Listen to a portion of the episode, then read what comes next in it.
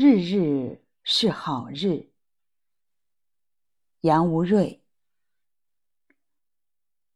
天是高高在上的神圣，天的神圣通过日延展到每个人的日常生活。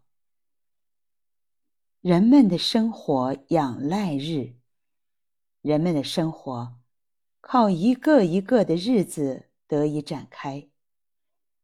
生活就是日升日落间的每一个日子。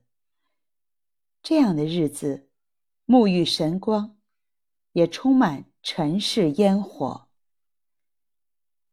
你怎样对待日子，也就怎样。看待自己的生命，杜甫说：“爱日恩光蒙借贷。”他觉得每一天都源自上苍的恩惠，这种恩惠甚至不是赠予，只是借贷。借与不借，取决于主人，借多借少，总是要还的。韩愈说：“日月如跳丸。”虽然略有懊恼，但他不得不承认，掌握生命速度和节奏的不是自己。刘禹锡说：“赤波千万里，涌出黄金轮。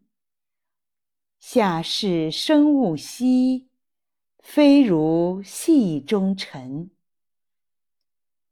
他知道还有一个看尽生命微妙的更高的视角。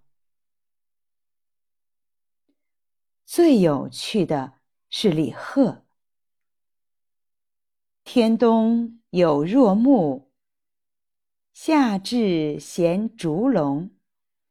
吾将斩龙足，绝龙肉。”使之朝不得回，夜不得伏，自然老者不死，少者不哭。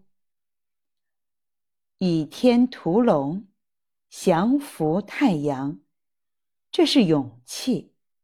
可是诗人也承认，这个勇气本身，只是对命运耍的小聪明。谈到生命，就要想到日子；想到日子，就免不了想到太阳。人们谈论这些，和谈论天的感情是不同的。面对天，人们多数时候敬畏；绝望之际，愤怒。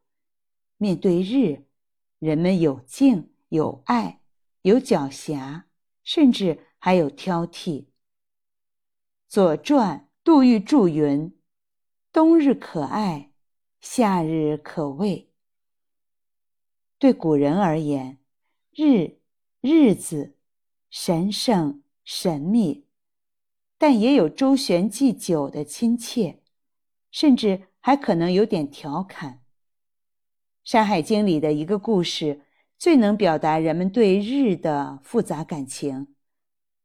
东南海之外，干水之间，有一河之国，有女子名曰一河，方浴日于干渊。一河者，帝俊之妻，生十日，浴日于干渊。这个想象太迷人了。原来太阳虽是神圣的造物。同时，也是要让母亲照顾的顽童。难怪人间容不下全部十日，那样肯定太热闹，又热又闹。